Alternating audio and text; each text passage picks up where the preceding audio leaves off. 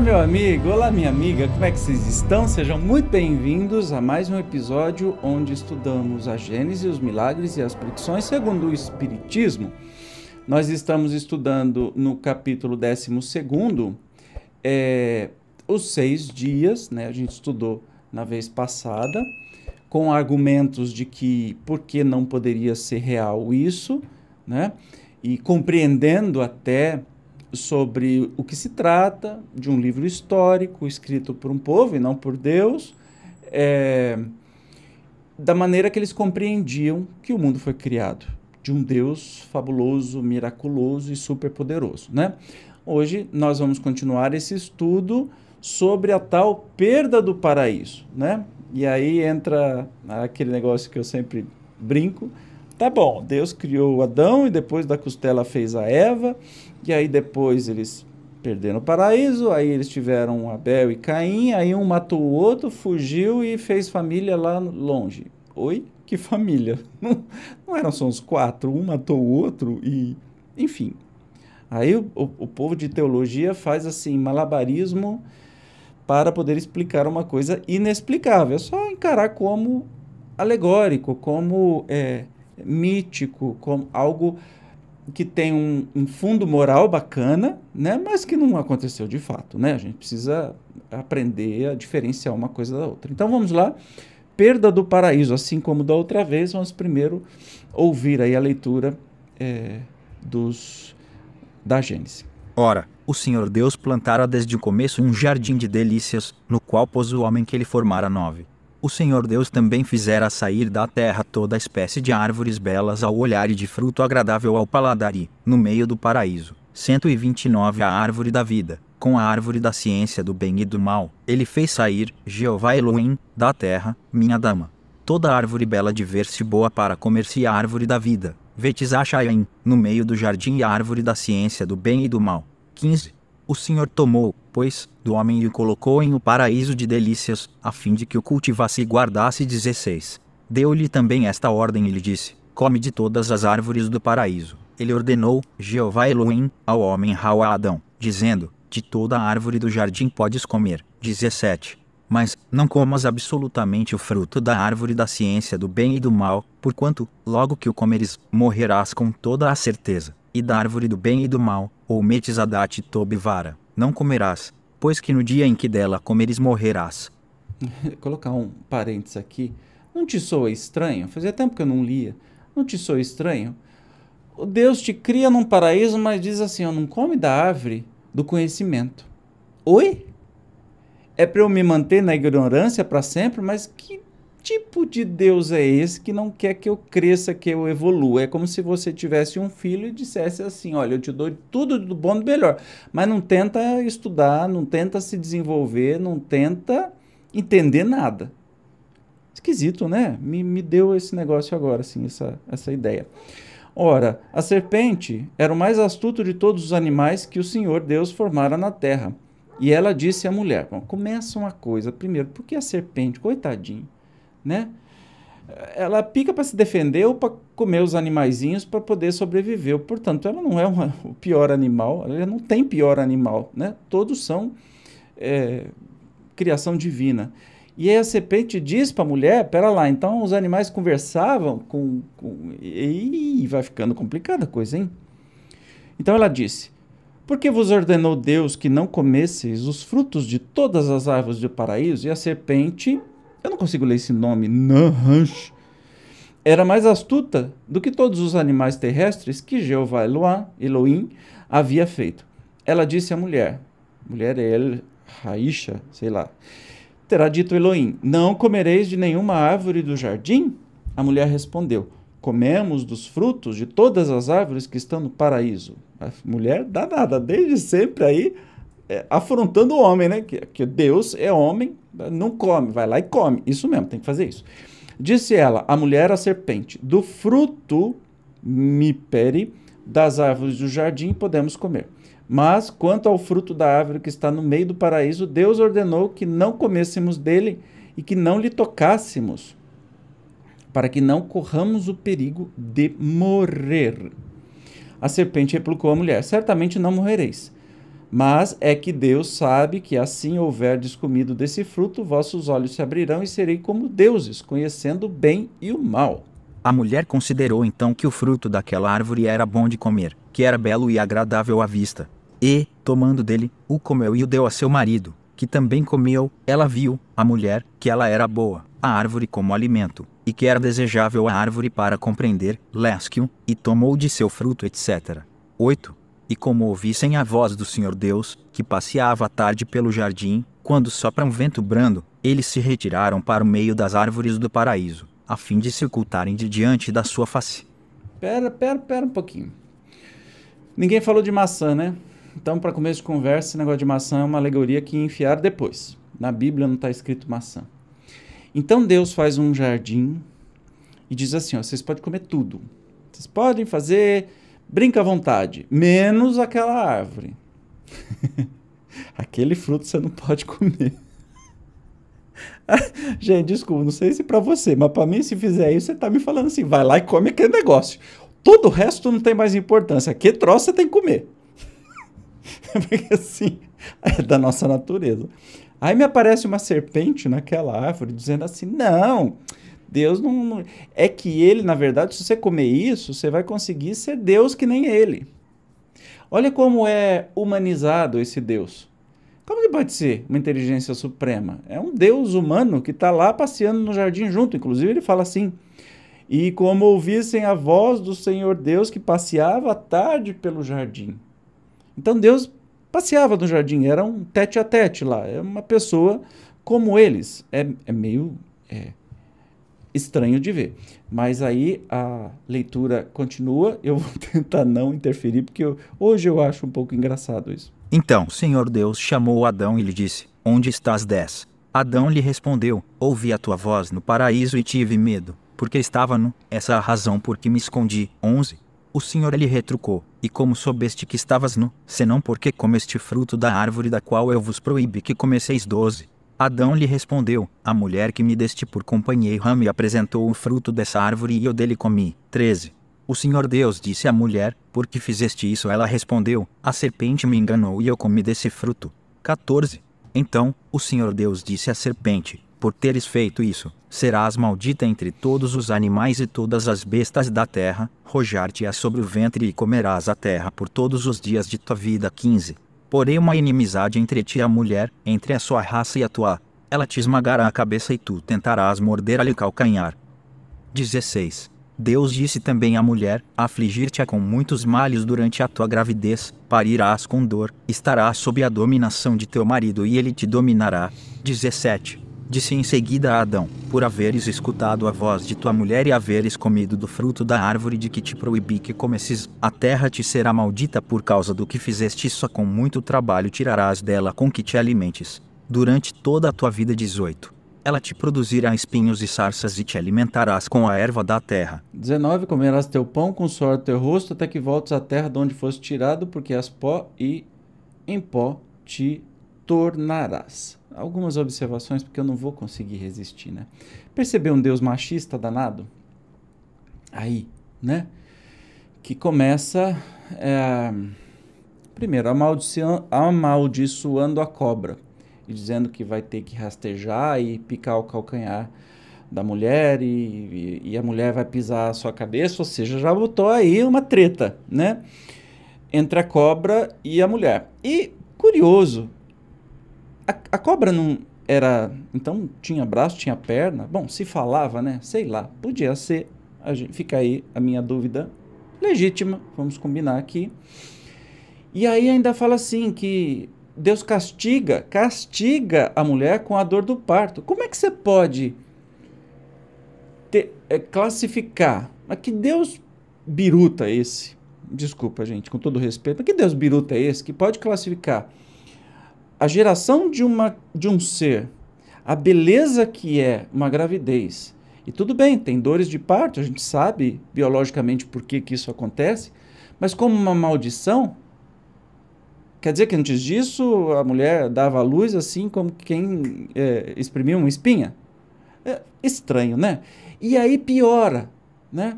Disse em Adão, dizendo que é, porque você escutou a voz da tua mulher, você será castigado.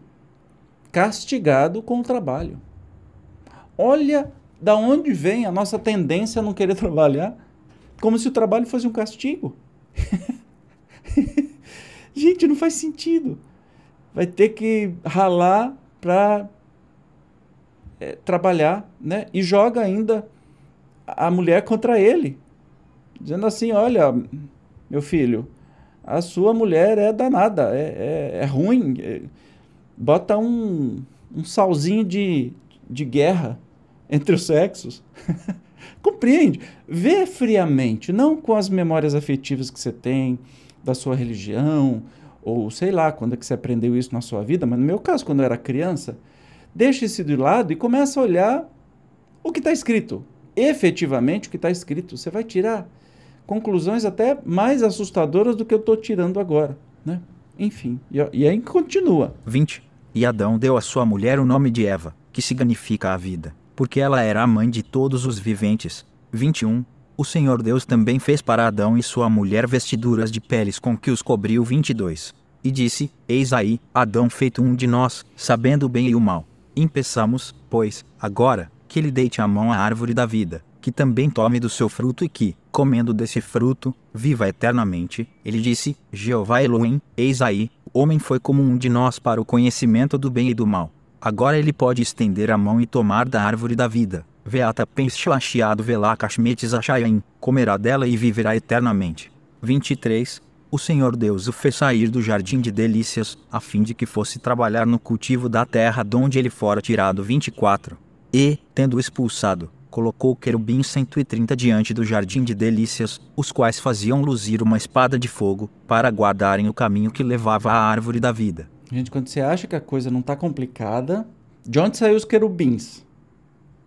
Quem falou em querubim até agora? Então, só eu achei um pouco confuso o texto, né?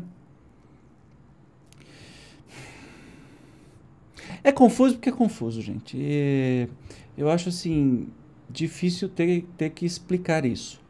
Mas vamos ver as explicações que nós temos dos espíritos e de Kardec. Vamos lá. Sob uma imagem pueril e às vezes ridícula, se nos ativermos à forma, a alegoria oculta frequentemente as maiores verdades. Haverá fábula mais absurda, à primeira vista, do que a de Saturno, o deus que devorava pedras, tomando-as por seus filhos, Todavia, que de mais profundamente filosófico e verdadeiro do que essa figura, se lhe procuramos o sentido moral. Saturno é a personificação do tempo, sendo todas as coisas obra do tempo. Ele é o pai de tudo o que existe, mas, também, tudo se destrói com o tempo. Saturno a devorar pedras é o símbolo da destruição, pelo tempo, dos mais duros corpos, seus filhos, visto que se formaram com o tempo. E quem, segundo essa mesma alegoria, escapa a semelhante destruição, Somente Júpiter, símbolo da inteligência superior, do princípio espiritual, que é indestrutível. É mesmo tão natural essa imagem que, na linguagem moderna, sem alusão à fábula antiga, se diz de uma coisa que afinal se deteriorou, ter sido devorada pelo tempo, carcomida, devastada pelo tempo. Toda a mitologia pagã, aliás, nada mais é, em realidade, do que um vasto quadro alegórico das diversas faces, boas e más, da humanidade. Para quem lhe busca o espírito, é um curso completo da mais alta filosofia, como acontece com as modernas fábulas. O absurdo estava em tomarem a forma pelo fundo. Então, assim, como alegoria, está valendo. O duro é ser. Algumas coisas têm um significado bonito, né? Tem um significado até profundo. Agora, você tomar isso como realidade, hum, aí já força a amizade, né?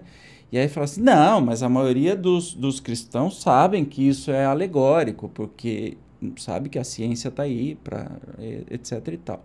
Beleza, aí vai num trecho qualquer da Bíblia e afirma que aquilo é real. Né? Então a gente precisa ser coerente. Mas vamos continuar. Outro tanto se dá com a Gênese, onde se tem que perceber grandes verdades morais debaixo das figuras materiais que, tomadas ao pé da letra, seriam tão absurdas como se, em nossas fábulas, tomássemos em sentido literal as cenas e os diálogos atribuídos aos animais. Adão personifica a humanidade, sua falta individualiza a fraqueza do homem, em quem predominam os instintos materiais a que ele não sabe resistir. 131. A árvore, como a árvore de vida, é o emblema da vida espiritual, como a árvore da ciência, é o da consciência, que o homem adquire, do bem e do mal, pelo desenvolvimento da sua inteligência e do livre arbítrio, em virtude do qual ele escolhe entre um e outro assinala o ponto em que a alma do homem, deixando de ser guiada unicamente pelos instintos, toma posse da sua liberdade e incorre na responsabilidade dos seus atos.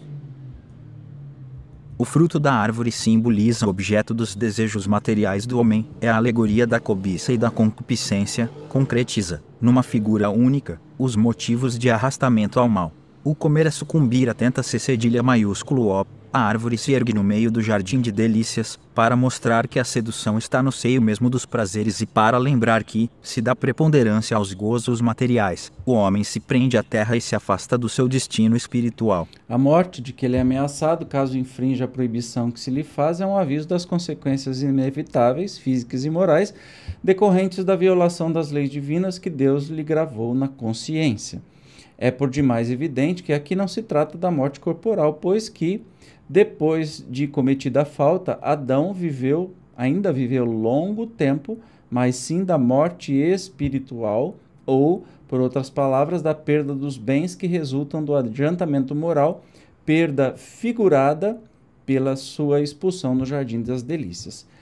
Perceba que eu sou muito ignorante, né? Eu, eu, eu vejo só as, as coisas que não são, mas, mas Kardec vem aqui nos explicar divinamente os significados mais profundos né, do que está escrito na Gênesis. Mas vamos continuar ouvindo aqui. Ó. A serpente está longe hoje de ser tida como tipo da astúcia. Ela, pois, entra aqui mais pela sua forma do que pelo seu caráter, como alusão à perfídia dos maus conselhos, que se insinuam como a serpente da qual, por essa razão, o homem, muitas vezes, não desconfia. Ademais, se a serpente, por haver enganado a mulher, é que foi condenada a andar de rojo sobre o ventre, dever-se a deduzir que antes esse animal tinha pernas, mas, neste caso, não era serpente. Por que, então, se há de impor a fé ingênua e crédula das crianças, como verdades, tão evidentes alegorias, com que, falseando-se-lhes o juízo, se faz que mais tarde venham a considerar a Bíblia um tecido de fábulas absurdas?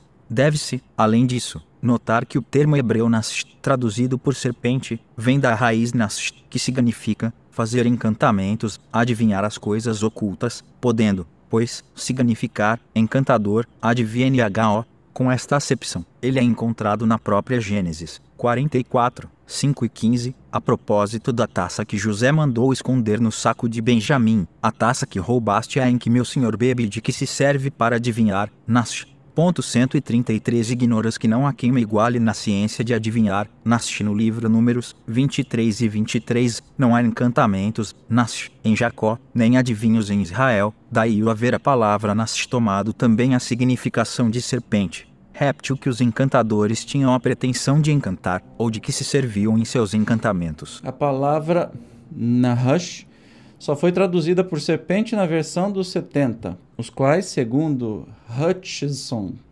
corromperam o texto hebreu em muitos lugares, versão essa escrita em grego antes do segundo século da era cristã.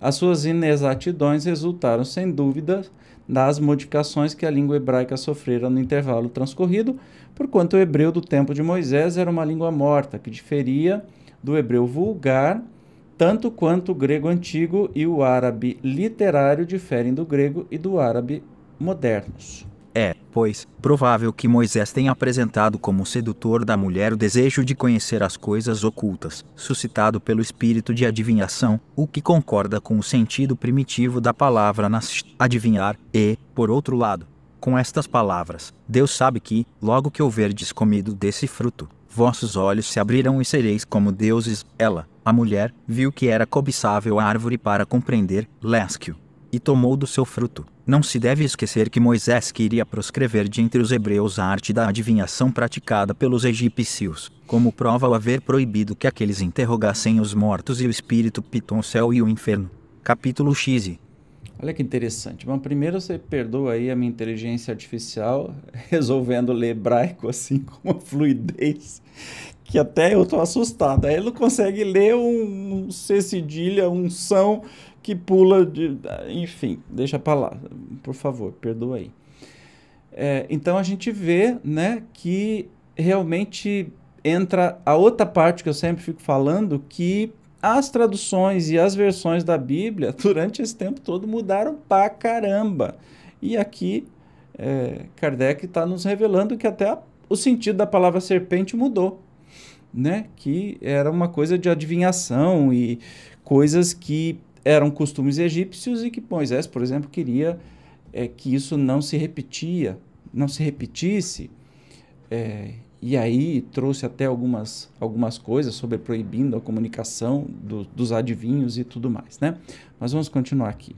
A passagem que diz: O Senhor passeava pelo jardim à tarde, quando se levanta vento brando, é uma imagem ingênua e um tanto pueril, que a crítica não deixou de assinalar, mas nada tem que surpreenda. Se nos reportarmos à ideia que os hebreus dos tempos primitivos faziam de Deus, para aquelas inteligências frustas, incapazes de conceber abstrações, Deus havia de ter uma forma concreta e eles tudo referiam à humanidade, como o único ponto que conheciam. Moisés, por isso, lhes falava como a crianças, por meio de imagens sensíveis. No caso de que se trata, tem-se personificada a potência soberana, como os pagãos personificavam, em figuras alegóricas, as virtudes, os vícios e as ideias abstratas. Mais tarde, os homens despojaram da forma a ideia, do mesmo modo que a criança, tornada adulta, procura o sentido moral dos contos com que a acalentaram. Deve-se, portanto, considerar essa passagem como uma alegoria, figurando a divindade a vigiar em pessoa os objetos da sua criação. O grande rabino Uga traduziu assim: Eles ouviram a voz do eterno Deus, percorrendo o jardim, do lado de onde vem o dia. Se a falta de Adão consistiu literalmente em ter comido um fruto, essa falta não poderia, incontestavelmente, pela sua natureza quase pueril, ou seja, infantil, justificar o rigor com que foi punida. Não se poderia tampouco admitir racionalmente que o fato seja qual geralmente o supõe. Se o fosse, teríamos Deus, considerando irremissível crime, a condenar a sua própria obra, pois que ele criara o homem para a propagação.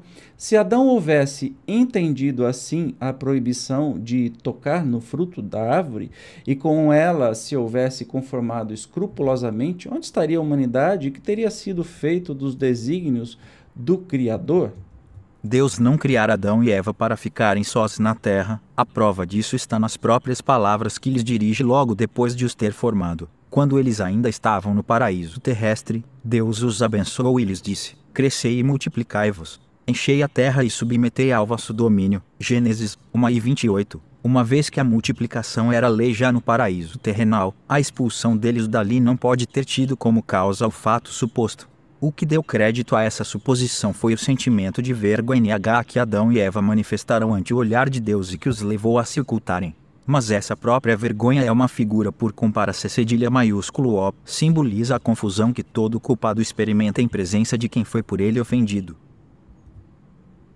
Qual, então, em definitivo, a falta tão grande que mereceu acarretar a reprovação perpétua de todos os descendentes daquele que a cometeu?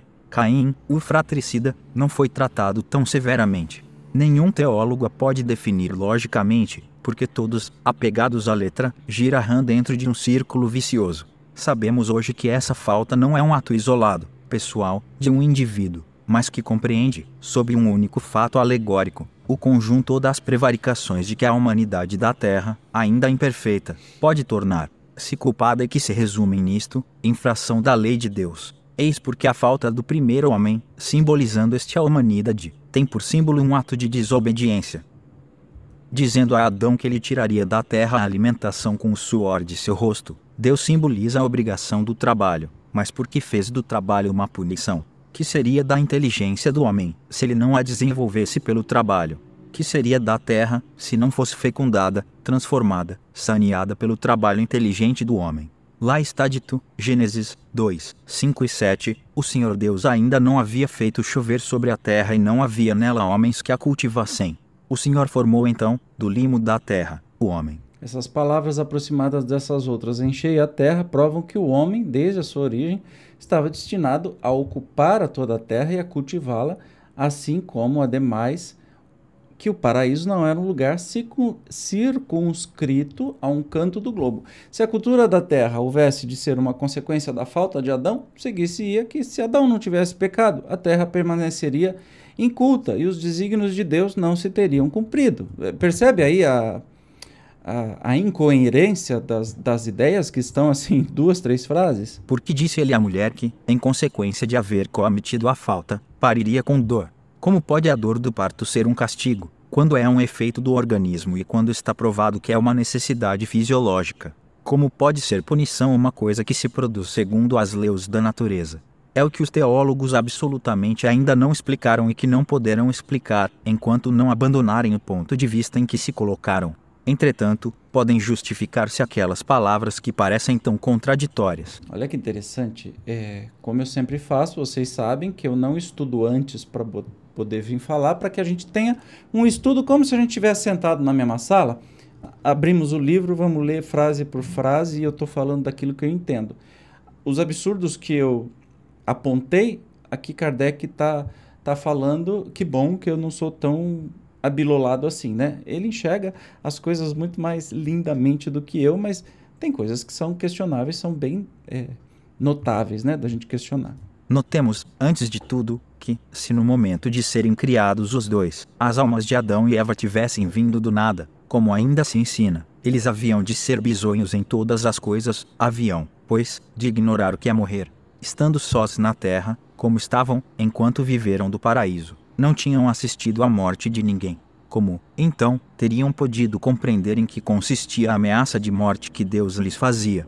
Como teria Eva podido compreender que parir com dor seria uma punição, visto que, tendo acabado de nascer para a vida, ela jamais tivera filhos e era a única mulher existente no mundo? Nenhum sentido, portanto, deviam ter, para Adão e Eva, as palavras de Deus, mal surgidos do nada. Eles não podiam saber como nem por que haviam surgido dali. Não podiam compreender nem o Criador nem o motivo da proibição que lhes era feita. Sem nenhuma experiência das condições da vida, pecaram como crianças que agem sem discernimento, o que ainda mais incompreensível torna a terrível responsabilidade que Deus fez pesar sobre eles e sobre a humanidade inteira. Sabe que eu nunca tinha pensado nisso? Como é que eles iam ser punidos com uma coisa que eles nem sabiam o que, que era? A Eva nunca tinha tido um filho. Aliás, eu, eu nunca tinha me atentado que foi dado o nome dela depois que ela comeu o fruto proibido. Depois é que deu o nome de Eva. Eu achei que dava antes, mas enfim. É, é tanta incongruência, tanta incoerência, que a gente fica realmente espantado é que as pessoas acreditem nisso e pior, que teólogos se debrucem tentando explicar o inexplicável. Né? Aí vem a parte é, de Kardec. Entretanto, o que constitui para a teologia um beco sem saída, o Espiritismo explica sem dificuldade e de maneira racional, pela anterioridade da alma e pela pluralidade das existências, lei sem a qual tudo é mistério e anomalia na vida do homem. Com efeito, admitamos que Adão e Eva já tivessem vivido e tudo logo se justifica. Deus não lhes fala como a crianças, mas como a seres em estado de o compreenderem e que o compreendem, prova evidente de que ambos trazem aquisições anteriormente uh, realizadas. Admitamos, ademais, que hajam vivido em um mundo mais adiantado e menos material do que o nosso, onde o trabalho do espírito substituía o do corpo, que, por se haverem rebelado contra a lei de Deus, figurada na desobediência, tenham sido afastados de lá e exilados, por punição, para a terra, onde o homem, pela natureza do globo, é constrangido a um trabalho corporal e reconheceremos que a Deus assistia razão para lhes dizer, no mundo onde, daqui em diante, e viver, cultivareis a terra e dela tirareis o alimento, com o suor da vossa fronte, e, a mulher, parirás com dor, porque tal é a condição desse mundo. Gente, eu nunca tinha pensado nisso, né?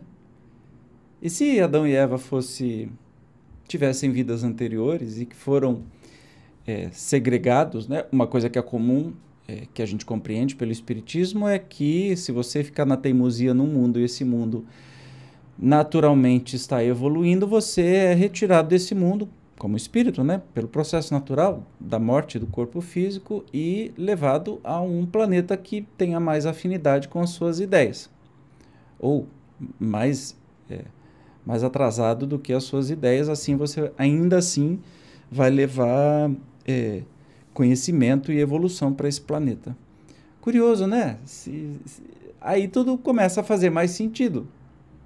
Legal esse exercício, esse exercício imaginativo é, que Kardec faz. Gostei, muito legal.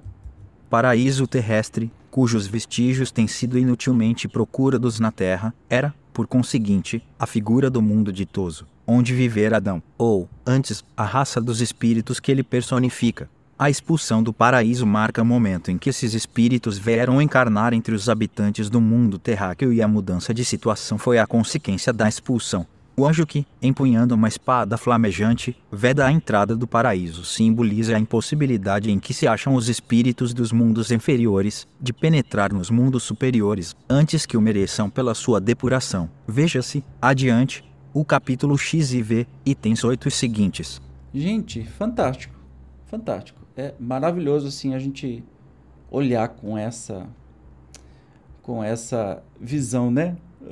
Muito curioso. Faria todo sentido do mundo, até alegoricamente, mas faria todo sentido do mundo se a gente pensasse que Adão e Eva eh, tivessem vivido num mundo superior e que foram expulsos ou foram tirados desse mundo e, e, e, a gente sabe que espíritos inferiores não podem ir para mundos mais evoluídos a não ser pela sua própria evolução, seu próprio esforço, seu próprio trabalho. Talvez nesse mundo mais evoluído, realmente o processo da, do parto, como corpos menos materiais, seja menos dolorido e também não se precisa do trabalho braçal, com suor do seu próprio corpo. É, faz sentido, né? Bacana isso. Mas vamos continuar aqui, que nós temos é, mais o capítulo 4 ainda da Gênesis, né? Não do Espiritismo, mas a Gênese tradicional. 13. Caim, depois do assassínio de Abel, responde ao Senhor: A minha iniquidade é extremamente grande, para que me possa ser perdoada. 14. Vós me expulsais hoje de cima da terra, e eu me irei ocultar da vossa face. Irei fugitivo e vagabundo pela terra, e qualquer um então que me encontre e matar-me-á. 15. O Senhor lhe respondeu: Não, isto não se dará, porquanto severamente punido será quem matar Caim. É o Senhor pôs um sinal sobre Caim, a fim de que não o matassem os que viessem a encontrá-lo.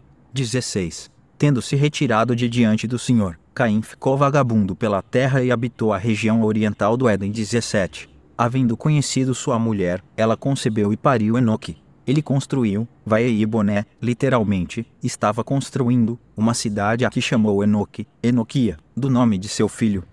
Para, para, para. E a gente já começa com esse negócio. Pera lá, era Adão e Eva. Aí eles tiveram Caim e Abel. Aí um matou o outro. Caim matou Abel, né? Isso. E aí Deus. E aí ele mesmo falou para Deus: Olha, o meu crime não tem perdão, então o primeiro que me encontrar vai me matar. Que primeiro? Quem? Adão? Eva? Tinha mais alguém no mundo? Não. Mas a coisa piora um pouquinho que Deus fala assim: não, eu vou fazer um sinal em você para que ninguém te mate, ou seja, para você sofrer. Aí entra o Deus bipolar, que Kardec nunca vai falar isso, porque isso é autoria minha, Evandro, ou engraçadinho. E aí, Caim ficou vagabundo pela terra e habitou a região oriental do Éden. Havendo conhecido sua mulher, ela concebeu e pariu Enoque. Que mulher, gente! Que mulher! Eva não era Eva. Que, tem uns teólogos que querem dar nó em pingo, d'água dizendo que é, que é Eva, né? Aí eu não sei, que fica pior, a, a, coisa piora absurdamente. Que mulher! Alguém me explica, pelo amor de Deus. Ver se Kardec me, me socorre aqui. Se nos apegarmos à letra da Gênese, eis as consequências a que chegaremos. Adão e Eva estariam sós no mundo, né? Depois de expulsos do paraíso terrestre, só posteriormente tiveram dois filhos, Caim e Abel. Ora, eu vou botar até o Zezinho para ler, porque senão eu vou ficar com, com um comentarinho engraçadinho. Ora, tendo-se Caim retirado para outra região depois de haver assassinado o irmão, não tornou a ver seus pais, que de novo ficaram isolados. Só muito mais tarde, na idade de 130 anos, foi que Adão teve um terceiro filho, que se chamou Sete. Depois desse nascimento, ele ainda viveu, segundo a genealogia bíblica, oitocentos anos, e teve mais filhos e filhas. Quando, pois, Caim foi estabelecer-se a leste do Éden, somente havia na terra três pessoas, seu pai e sua mãe, e ele, sozinho, de seu lado. Entretanto, Caim teve mulher e um filho. Que mulher podia ser essa e onde pudera ele desposá-la? Texto hebreu diz: ele estava construindo uma cidade, não, ele construiu, o que indica ação presente e não ulterior. Mas uma cidade pressupõe a existência de habitantes, visto não ser de presumir que Caim a fizesse para si, sua mulher e seu filho, nem que a pudesse edificar sozinho. Dessa própria narrativa, portanto, se tende a inferir que a região era povoada. Ora, não podia sê-lo pelos descendentes de Adão, que então se reduziam a um só, Caim. Aliás, a presença de outros habitantes ressalta igualmente destas palavras de Caim: Serei fugitivo e vagabundo, e quem quer que me encontre e matar-me-á, e da resposta que Deus lhe deu. Quem poderia ele temer que o matasse e que utilidade teria o sinal que Deus lhe pôs para preservá-lo de ser morto, uma vez que ele a ninguém iria encontrar? Ora, se havia na terra outros homens afora a família de Adão, é que esses homens aí estavam antes dele. Donde se deduz esta consequência, tirada do texto mesmo do Gênesis, Adão não é nem primeiro, nem o único pai do gênero humano. Pois é, eram necessários os conhecimentos que o Espiritismo ministrou acerca das relações do princípio espiritual com o princípio material, acerca da natureza da alma, da sua criação em estado de simplicidade e ignorância, da sua união com o corpo, da sua indefinida marcha progressiva através de sucessivas existências e através dos mundos, que são outros tantos degraus da senda do aperfeiçoamento acerca da sua gradual libertação da influência da matéria mediante o uso do livre-arbítrio, da causa dos seus pendores bons ou maus e de suas aptidões, do fenômeno do nascimento e da morte, da situação do espírito na erraticidade, finalmente do futuro como prêmio de seus esforços por se melhorar e da sua perseverança no bem, para que se fizesse luz sobre todas as, suas, as partes da gênese espiritual. Graças a essa luz, o homem sabe doravante de onde vem, para onde vai, porque está na terra e porque sofre sabe que tem nas mãos o seu futuro e a duração do seu cativeiro neste mundo unicamente dele depende. Despida da alegoria canhada e mesquinha, a Gênesis se lhe apresenta grande e digna da majestade, da bondade e da justiça do Criador. Considerada desse ponto de vista, ela confundirá a incredulidade e triunfará. Olha, não querendo nem eh, discordar de Kardec sobre isso, mas eu acho que a Gênesis vem mais confundido que esclarecer. Ok, pode ser. É, a gente tem que entender, obviamente, por linguagem fi figurada, porque não tem nenhuma relação, no, não tem nenhum pé na realidade, né? Diante desse monte de, de incongruências e realidade fantástica que de repente aparece do nada, é, coisas que se contradizem, né? Uma frase atrás da outra que se contradiz. Isso nota, gente. É, absolutamente que não é um livro sagrado, é um livro histórico que um povo teve uma compreensão e escreveu. E como eu disse anteriormente, eu não sei, eu não encontrei mais a referência que a Gênese era uma tradição oral cantada, né? Antes de ser passado para o papel. Porque quase ninguém sabia ler e escrever. Vamos combinar? Até a escrita não era desenvolvida, né? E aí, depois disso ainda, houve eh, traduções de um idioma para o outro, que se trocou palavra, que se mudou o contexto, se mudou um monte de coisa. Ok. Então, isso corrobora que a gente sempre fala, a Bíblia não é a palavra de Deus, é um livro histórico, não é sagrado, é um livro histórico, né? É, tem que ser entendido como tal, e ninguém tem o direito de arrancar frases da Bíblia e querer que todo mundo viva de acordo com aquelas frases. Não faz o menor sentido, gente. Entende?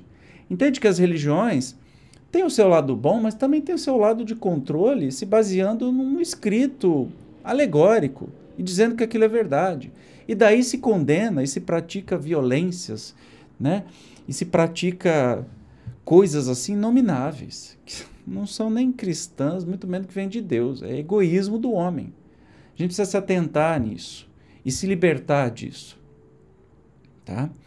Nós, infelizmente, estamos vivendo numa quase teocracia, onde, se não me engano, semana passada teve um deputado é, evangélico da Bahia, ex-gay, começa a sair os absurdos, querendo colocar um projeto de lei que não se pode falar nada da Bíblia, que não se pode alterar nada da Bíblia. Mas pera lá, são os primeiros que alteram. As edições, cada vez que alguém faz uma edição da Bíblia, que é um livro de domínio público, você pode colocar e tirar o que você bem entender, distorcer os fatos e colocar. Tem muitas Bíblias aí que diz que Moisés diz assim: não pratiqueis o Espiritismo. Oi, mas o Espiritismo é uma palavra que foi inventada por Kardec há 150 anos. Como é que pode estar na boca de Moisés lá 6 mil anos antes de Cristo? Né? Claro que teve má intenção aí de gente mudando as coisas. Né? A gente já tem trechos que fala sobre isso. Enfim, assim a gente termina o 12 capítulo. O que a gente precisa fazer é o seguinte: ter sempre análise crítica de tudo, inclusive do Espiritismo. Tá? O que eu fiquei perdidamente apaixonado pelo Espiritismo é este lado de critique, analise, questione. Quanto mais a gente questiona, mais legal fica o Espiritismo que você percebe que é uma doutrina filosófica e uma ciência de observação, ou seja, com metodologia, tudo direitinho, que se observou as manifestações mediúnicas, espirituais, etc e tal, que se buscou, mas essencialmente é isso, filosofia e ciência de observação, não uma religião. Nunca foi, nem nunca será. Então essa conversa de tripé, que espiritismo é religião, é filosofia, é ciência, é conversa para boi dormir, gente. Desculpe. É uma máxima que está aí no, na, no meio espírita que foi inventado né, no século passado.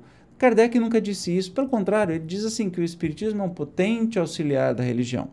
Agora você vai falar assim, ele tem um papel, já que se fala muito de Deus, Obviamente que ele tem um papel religioso, espiritualista, religioso nesse sentido, mas não é uma religião formada, não tem liderança, não tem alguém que tem que dar autorização para você abrir uma casa espírita. Você pode abrir uma casa espírita sem pedir benção para ninguém, né? Não, não há um líder, não é médium X, médium Y, presidente de tal instituição que é líder do espiritismo. Ninguém é líder do espiritismo, né? Então, não é uma religião, não tem ritual. Você pode fazer o que você quiser. Os grupos de estudo, você pode fazer o passe, ou pode não ter passe. Pode ter trabalho de cura, pode não ter trabalho de cura, pode ter trabalho assistencial, pode não ter. Não tem nenhum padrão. Não tem nada que manda.